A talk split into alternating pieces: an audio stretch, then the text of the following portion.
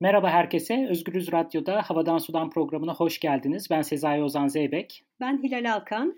Bugün bir konuğumuz var. Sezin Topçu bizimle. Sezin merhaba. Merhaba.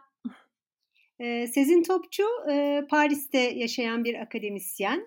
E, Fransız Bilimsel Araştırmalar Kurumu'nda araştırmacı. Aynı zamanda Paris Sosyal Bilimler Akademisi'nde de öğretim görevlisi. Sezin iki ayrı konuda çalışıyor ancak ikisi de birbiriyle alakalı bilim ve teknoloji çalışmaları alanında sosyal bilim yapıyor. Nükleer enerji ile ilgili çalışıyor. Hem nükleer hareketin kendisine, nükleer enerjinin kendisine, bu esnada riskin nasıl yapılandırıldığına, hem de nükleer karşıtı hareketlere bakıyor. Ancak bir yandan da üreme teknolojileri ve kadın bedenine yapılan medikal müdahalelerle ilgili çalışıyor. Ve biz bugün nükleerle ilgili konuşacağız evet, ama. biz bugün nükleerle ilgili konuşacağız. Ee, o zaman yani şöyle bir yerden başlayalım. Çok yakın zamana kadar nükleer meselesi, atom meselesi e, ülkelerin çok gündemindeydi. 60'lar, 70'ler bu korkuyla geçti. Her an bir nükleer savaş çıkabilir, dünya yok olabilir. Ama bir de çelişkili bir tarafı vardı. Yani bütün bu korkunun yanında işte ilerleme, gelişme, büyüme, atom çağı, uzay çağı falan iki böyle söylem yan yana gidiyordu ve patlamalar oluyordu, sıkıntılar yaşanıyordu. O korkuların bir kısmı gerçek oluyordu. İşte Çernobil bence Türkiye'de hemen herkesin hafızasında hala çok canlı bir şekilde duruyor. Ama Çernobil'den sonra hani çevresindeki hikaye çok az konuşuluyor. Halbuki patlamalar olmaya devam ediyor. Ee, benim hatırladığım en azından en son büyük patlama 2011 yılında Fukushima'ydı Japonya'da. Ne oldu oradan sonra neler oluyor? Yani bu patlamalarla ilgili bize ne anlatabilirsin? Fukushima'da önemli seviyede bir normalleşme süresine girildi patlamalardan sonra. Biliyorsunuz Çernobil ile kıyaslanacak seviyede önemli bir kaza yaşandı. Yani üç, üçlü bir aslında felaket yaşandı bildiğimiz gibi. Yani deprem, tsunami ve aynı zamanda nükleer patlamaları içeren üçlü bir felaket. Japonya'daki özellikle radyoaktivite salınımı Çernobil ile kıyaslandığında %10, %20 seviyesinde tahmin ediliyor.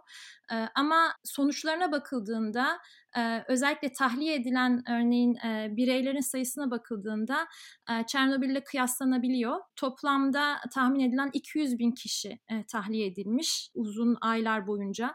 Çernobil'de bu 1991'den sonra devam eden tahliyeler de sayıldığında 350 bin civarına erişti. Kirlenen alan anlamında Çernobil'in yanında daha az görünebilir. Çünkü salınımın önemli bir kısmı Pasifik Okyanus'a geçti. Japonya Japonya durumunda Sovyetler Birliği döneminde bu, bu, bu şekilde ilerlememişti Çernobil bulutunun e, izlediği rota en azından.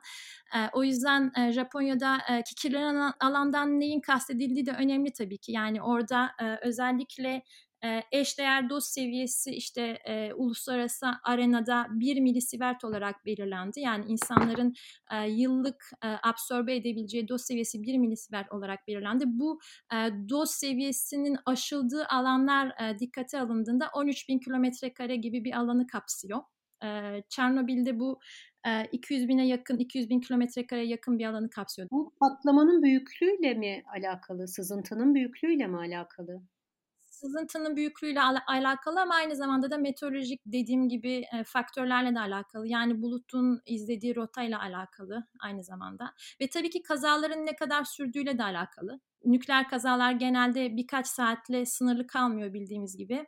E, patlamalar devam edebiliyor. Hatta e, kazaya uğramış reaktörlerin stabilize edilmesi aylar sürebiliyor. Fukushima'da bu yaşandı mesela. Peki hayat normale dönebildi mi? Çünkü gördüğümüz kadarıyla Japonya'da sanki hayat devam ediyormuş gibi bir izlenime kapılıyor insan. Hayat normale döndürülüyor. Ne demek bu? Özellikle AB hükümetinin izlediği normalleştirme politikasının çerçevesinde hayatın normale döndürülmesi gerektiği söylemi üzerine kurulu bir politika izleniyor yıllardır Japonya'da. Buna bazı analistler bunu örneğin milli felaketçilik kavramıyla nitelendirildi.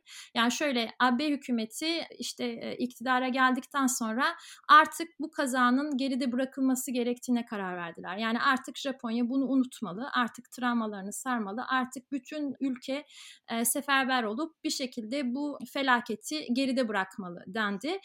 Bu anlamda çok büyük dekontaminasyon çalışmaları tabii ki yapıldı. Devletin büyük bütçe ayırdığı çalışmalar gerçekleştirildi. İşte topraklar yıkandı, evler temizlendi, ormanların bir kısmı hepsi değil temizlenmeye çalışıldı. Çok çok büyük paralar harcandı ama bunun ötesinde de benim mikro olağanüstü hal normları diye nitelendirebileceğim ya da nitelendirebileceğimiz pek çok strateji yürürlüğe sokuldu. Bunların en önemlisi tabii ki bu sağlık alanındaki radyo proteksiyon normlarının özellikle 20 kat artırılması durumu. E, bu şu demek yani biraz önce dediğim gibi e, bu eşdeğer doz dediğimiz yani halkın e, halk sağlığı e, politikaları çerçevesinde uluslararası arenada yani uluslararası arenada e, kabul edilen 1 milisievert e, eşik değerinin Japonya'da 20'ye çıkarılması demek. Bir dakika o zaman doğru mu anlıyoruz? Yani unutmak zaten unutmak ne demek çok ilginç bir tabir kullandın orada. Unutmaya yönelik bir çaba radyoaktivite unutulabilir mi bu kadar kalıcı etkisi? Bunu unutmanın yolu olarak da eşikleri değiştirdiler, sayısal değerleri değiştirdiler. Aslında var olan alana müdahale sınırlı fakat kabul edilen, tehlikeli sayılan eşikleri değiştirerek unutma yönünde bir adım attılar. Doğru mu anlıyoruz? Tamamen bir evet aynen öyle bir unutma politikası tabii ki e, bunların hani genel çerçevede de, de değerlendirilebileceği e, sanırım politika. E, bu unutma politikası bir yandan da tabii bu 20 milisiver neye e, tekabül ediyor uluslararası arenada? Aslında nükleer sektörde çalışan işçilerin, operatörlerin maruz kalabileceği değere tekabül ediyor ki Japonya'da bebeklerin, hamile kadınların vesaire maruz kaldığı bir değer. İşçiler için onlar 250'ye çıkarttılar örneğin. Bu olağanüstü hal e, normları diyebileceğimiz normlar sayesinde de şu anda kaza sonrası e, tanımlanan tahliye zonlarının çok büyük bir kısmı tekrar geri dönülmesi gereken e, alanlar olarak ya, tekrar yaşam, yaşama açılan alanlar olarak belirlendi hükümet tarafından. 2017 Mart'ında örneğin bunların çok büyük bir kısmı e, zon kapsamından çıkartıldı ve o en başta bahsettiğim 200 bin tahli, e, tahliye edilen kişilerin e, hepsinin buralara dönmesi isteniyor. Yani Japon hükümetinin isteği bu. Geri dönün, tekrar hayata başlayın, oralarda tekrar ekonomik hayatı canlandırın deniyor ama geri dönüş oranları çok düşük şu anda. Yani %10 ile %15 arasında. Çünkü insanlar korkuyorlar tabii ki doğal olarak. Yani eskiden yani Fukushima öncesi, 2011 öncesi 20 kat daha korumalı bir alanda yaşarken şimdi çok daha kirli aslında hala kirli devam eden bir çevrede yaşamak istemiyorlar. O yüzden geri dönme oranlarındaki yani geri dönen insanlar arasındaki en büyük popülasyon örneğin yaşlı insan popülasyonu. Memleketlerine ölmeye geliyorlar yani aslında. Yani evet onların da e, hani sonuçta artık e, çok uzun artık ömürleri kalmadığı için o anılarıyla tekrar yaşamak istedikleri e, ortaya çıkıyor yapılan sosyolojik anketlerde vesaire. Ama %90 e, tahliye edilenlerin %90'ı başka yerlerde yerleşmiş durumda. Onlara e, radyoaktif e, mülteci deniyor örneğin. Peki bu durum bu yeniden e, bölgelendirme aynı zamanda verilecek tazminat miktarlarını da etkiliyor mu? şöyle bir fark oldu. Tabii 2017'den sonra bu zonlar zon olmaktan çıkarıldığı için o insanlar yani tahliye edilen insanlar artık tazminat alamıyorlar hiçbir şekilde. Ee, o zaman sizin bu işin bir de toprağın değerlenmesiyle ilgili bir tarafı var herhalde değil mi? Yani bu kadar büyük alanları böyle kilometre karelerce alanı piyasadan çekmek, ölü alan ilan etmek özellikle de toprağın az olduğu Japonya gibi bir ülkede gerçekten çok zor olsa gerek e, piyasadan çekmek yerine bütün bu işte eşikleri değiştirerek, ölçüleri değiştirerek neticede aslında zehirli toprakları yeniden alınabilir, satılabilir, üstünde yaşanabilir, tarım yapılabilir hale getirmeye çalışıyorlar sanıyorum. Bu aslında tamamen e, deklare edilmiş bir devlet politikası durumunda. Yani Çernobil'deki izlenen politikalardan Fukushima'da izlenen politikaların en büyük farkı zaten e, tek metrekare toprağın kurban edilmemesi kuralına aslında bağlı. Yani Çernobil'de biliyorsunuz e, Pripyat şehri ki aslında teknolojik anlamda bayağı ileri bir şehirdi o zaman. E, tamamen şu anda terk edilmiş bir alan durumunda ve pek çok köyde aslında terk edilmiş durumda. Buralara dönülmesi düşünülmedi, düşünülmüyor, düşünülmeyecek gibi görünüyor. Ama Fukushima'da reaktörlerin yani o e, patlama yaşanan reaktörlerin en yakın çevresindeki alanların bile e, orta ve uzun vadede mutlaka e, tekrar kullanıma açılması düşünülüyor. Bu yani devletin politikası gerçek, gerçekten bu. Mutlaka optimize edilmesi gerektiği düşünülüyor ve e, bu, bunun üzerine de zaten planlar şu anda e, geliştiriliyor. Örneğin en en yakın e, alanlarda parsellerde demantele olacak. Yani sökülecek reaktörlerin ya da e, her gün daha da çoğalan işte radyoaktif atıkların bir şekilde e, depolanması planlıyor planlanıyor yani Japonya'daki politikanın en önemli gerçekten en dikkat çekici kısmı bu. Yani hiçbir şekilde toprak kaybının olmaması gerekiyor Japon hükümetine göre. O halde Japonya'da nükleer enerji sektörde son bulmuş değil hala nükleer enerji kullanımına devam ediliyor ve hatta kazadan çok kısa bir süre sonra e, ihraç politikaları hızlandırıldı Japonya'da biliyorsunuz. O, oradan da zaten Türkiye'ye yansıdı e, bu ihraç politikaları. Türkiye'de de Japon yatırımları var değil mi? Tabii yani Fukushima'dan hemen sonra zaten Sinop'ta kurulması planlanan e, nükleer reaktör e, Japon-Fransa konsorsiyumuna verilmişti hatırlarsanız. Kıymetli bir şey söylüyorsun orada yani biz hep Türkiye referansla konuşurken ya Türkiye'de neler oluyor devlet bunu eline yüzüne gözüne bulaştırıyor ulaştırdı falan gibi cümleler ederken aslında sen Japonya örneğinin de çok başka usullerle de değil aslında Türkiye'de de benzer şeyler olacak. Bu mevzuyu nasıl unutturmaya çalıştığını, hayatı nasıl normalize ettiğini anlatıyorsun bize. E, ve felaketlerin hala olduğunu bize tekrar hatırlatıyorsun burada aklıma gelen şu soru yani nükleer hala birçok çevrede işte güvenli ucuz enerji olarak anlatılıyor. Sen aslında maliyetlerin gizlendiğinden bahsediyorsun. Bu mevzuyu biraz açar mısın? Yani nükleer enerjinin ucuzluğu neye göre, ne hangi kriterlerle belirleniyor? Fransa örneğini alırsak örneğin e, nükleer enerji ki Fransa e, onu da hatırlatmakta fayda var. Türk e, dünya genelinde e, en nükleerize olmuş ülke hala. Yani Fransa'da nükleer enerji üretimi e, toplam e, elektrik üretiminin %70'ini karşılıyor. %75'i hatta yanlış söyledim %75'ini karşılıyor ve 58 adet reaktör var Fransa'da ve 1973-74 petrol krizinden sonra çok hızla kurulan bu reaktörler hala yani tabii ki bir kısmı söküldü yenileri kurulmaya çalışıldı vesaire ama e, yani bir şekilde nükleer enerji bağımlılığı e, dünyada en önemli ülke Fransa. E, Fransa e, bütün bu reaktörleri 10-15 yıllık bir sürede e, hayata geçirdi e, ve bu yatırım maliyetlerinin hepsi devlet tarafından sübvansiyon edilmişti ve edilmeye de devam ediyor. Yani şöyle Fransız Elektrik Kurumu yüzde 90'ın üstünde hala devlete bağlı bir kurum. Çok ufak bir kısmı özelleştirildi e, ve e, yatırım masraflarının hepsi e, devlet sübvansiyonuyla ya da e, uluslararası borçlanma e, işte kredileriyle vesaire gerçekleştirilmiş e, tesisler bunlar.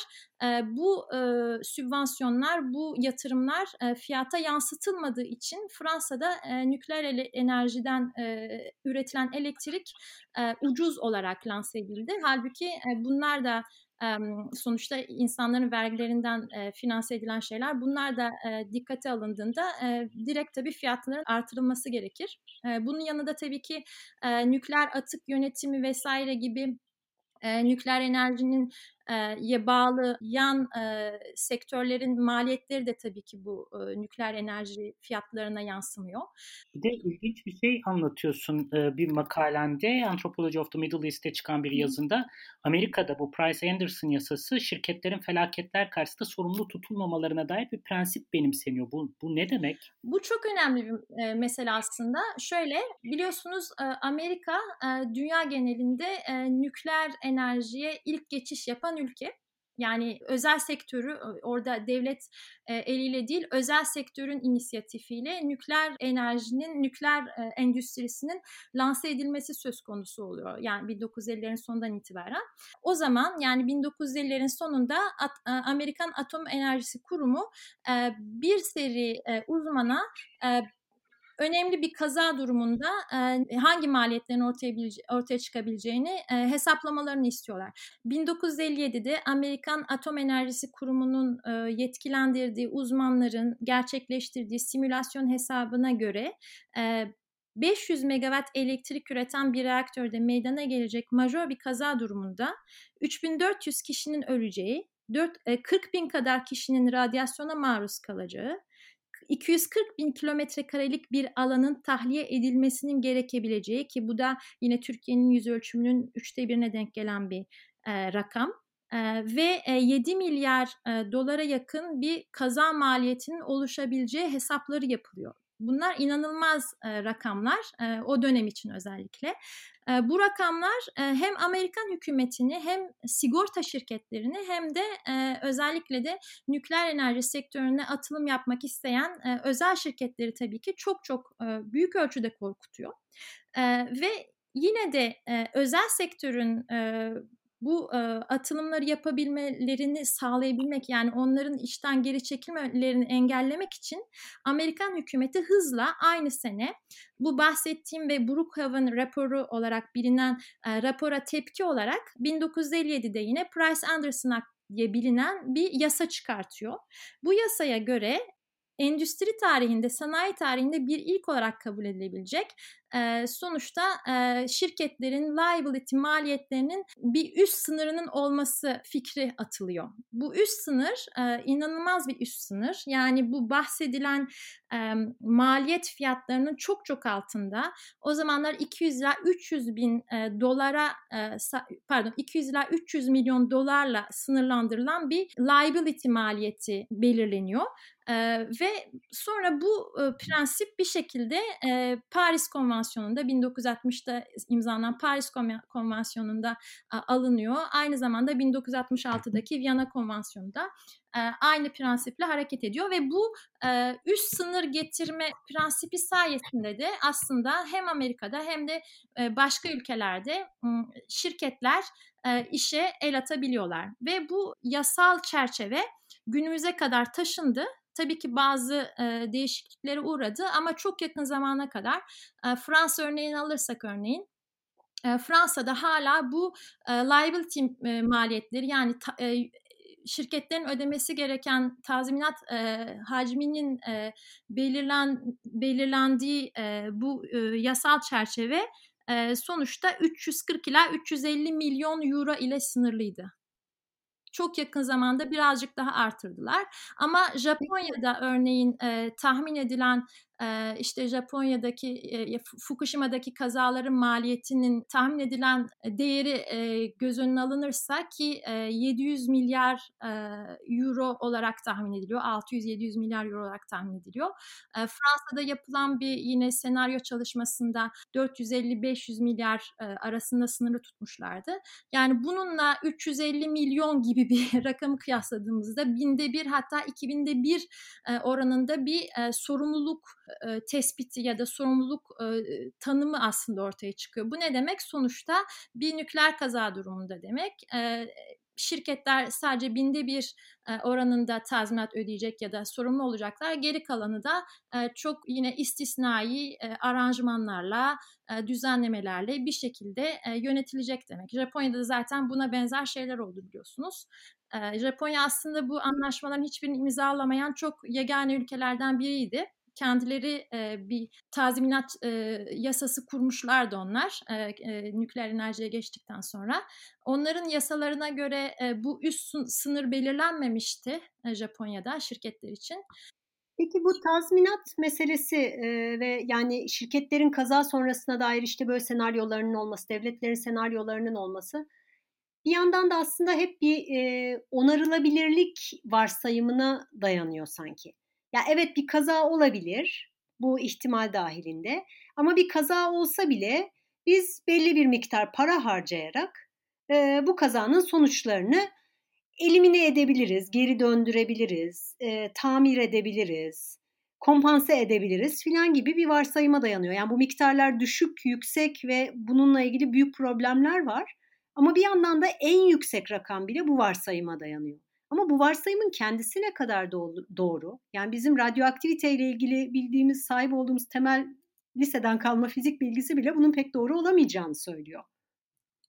Yani materyal anlamda baktığımızda tabii ki doğru olması özellikle nükleer alanında mümkün değil. Çünkü e, bahsi geçen e, işte atmosfere salınan, toprağa salınan e, radyoaktif maddeler biliyorsunuz ki bazıları bin, on bin, yüz bin yıl boyunca e, yok olmayan aslında toksik maddeler ve hani bu bağlamda bakıldığında tabii ki hiçbir nükleer kazanın kaza öncesi durumunu na e, geri döndürülemeyeceği, yani hiçbir nükleer kaza sonrası kirlenen ortamların kaza öncesi durumuna geri döndürülemeyeceği bir kere e, fiziksel, materyal anlamda e, zaten herkesin kabul edebileceği bir şey. Ama e, şu da var yani sonuçta dünyamız e, yani kür, yer küre 1945'ten bu yana e, pek çok e, patlama, nük, 2000 üstü, 2000 ve üstü nükleer denemeye maruz kalmış bir e, e, alan sonuçta. Bomba denemeleri dahil değil mi buna? Efendim? Bomba denemeleri dahil. Tabii, yani 1950 ve 60'larda bunu genelde unutan çok insan var. Hani 2000'e yakın e, atmosferik artı yeraltı e, nükleer deneme yapıldı. Bu denemelerin her biri patlama demek sonuçta. E, ve çoğu da aslında Hiroşima ve Hiroşima ve Nagasaki'de patlatılan bombaların çok daha e, üst seviyesinde, çok daha e, onlardan çok daha e, fazla güçlü patlamalardı ve bu patlamalar sırasında zaten yerküre çok önemli şekilde aslında bir kirlenmeye uğradı ve nükleer enerji e, promotörleri yani nükleer enerji savunucuları da zaten bunu argüman olarak kullanıyorlar. Yani e, diyorlar ki zaten ortada e, böyle bakir bir doğa yok zaten hibrit olmuş, hibrit hale gelmiş bir atom çağında yaşıyoruz. Zaten etraf kirlenmişti.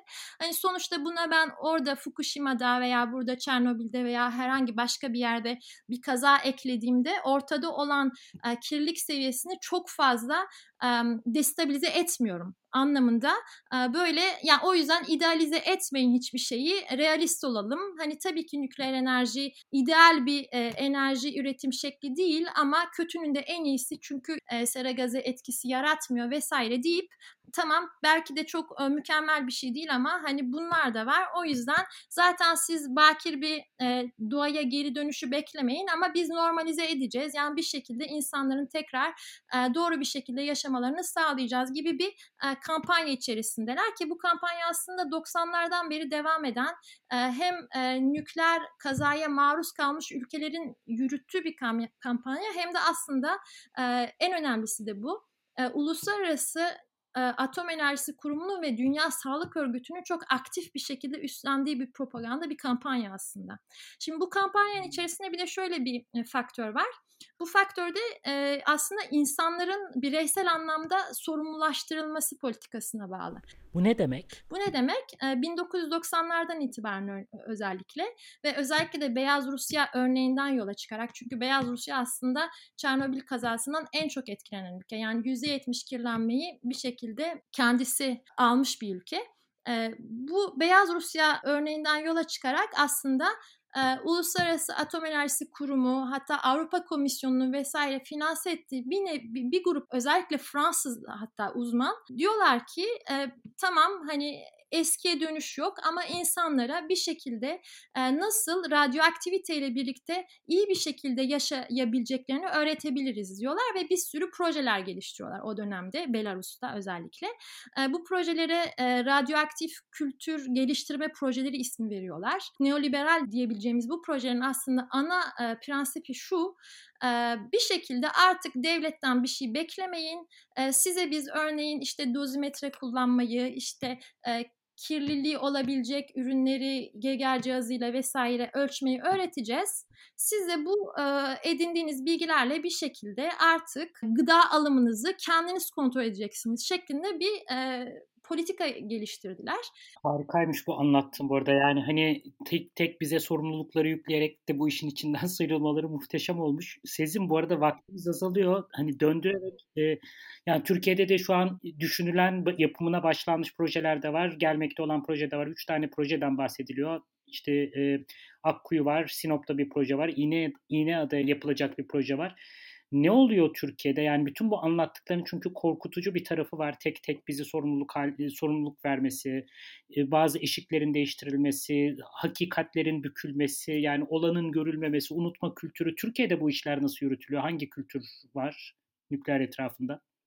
Türkiye'de biliyorsunuz 2005'lerden itibaren tekrar bir nükleere geçiş politikasına girildi ve özellikle Fukushima'dan sonra Soma maden kazasında Tayyip Erdoğan'ın söylediği kazalar bu işin fıtratında var söylemi bir şekilde e, nükleer enerji alanında aslında bir prensibe dönüştürmüş durumda. Yani Türkiye'de bu anlattığım e, çerçeve tamamen uygulanabilecek gibi görünüyor bir kaza durumunda. Çünkü e, özellikle Akkuyu örneğini alırsak e, Akkuyu'da Rus e, Atom Enerji Fonu'na e, verilen inisiyatifler, e, işte Akkuyu etrafındaki radyasyon güvenliği, atıkların yönetimi, hatta düşük dozdaki kirliliğin yönetimi inisiyatifleri, bütün bu verilen inisiyatifler bir şekilde aslında riskin tamamen minimize edildiği, hatta inkar edildiği bir ortamın olduğunu öne çıkarıyor aslında.